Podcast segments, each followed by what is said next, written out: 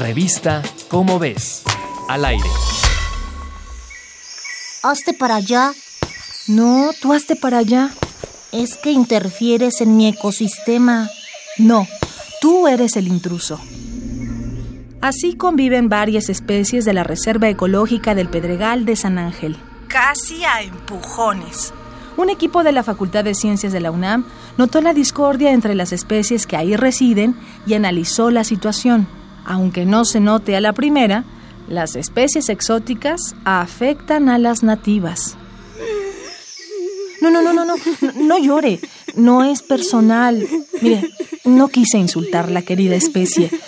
Mejor entendamos por qué le dicen exótica. ¿Le parece?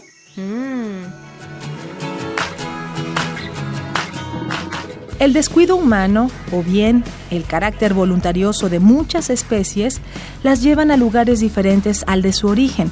A esas formas de vida se les llama exóticas, porque están adaptándose a un ecosistema que no es el de nacimiento. Ya lo dijo Chabela Vargas, uno puede ser de donde se le dé su gana. Pero en el caso de la biodiversidad, las especies exóticas interfieren en el funcionamiento de la región. Desde 1983, la UNAM ha cuidado a las especies que sobrevivieron a la erupción del volcán Chitle hace aproximadamente 2.000 años. En 237 hectáreas de la Reserva Ecológica del Pedregal de San Ángel habitan más de 1.800 especies nativas y 317 exóticas. Los investigadores eligieron 17 parejas que tuvieran relación genética y ocuparan nichos ecológicos, como el gorrión común, los pinzones y las tortolitas mexicanas.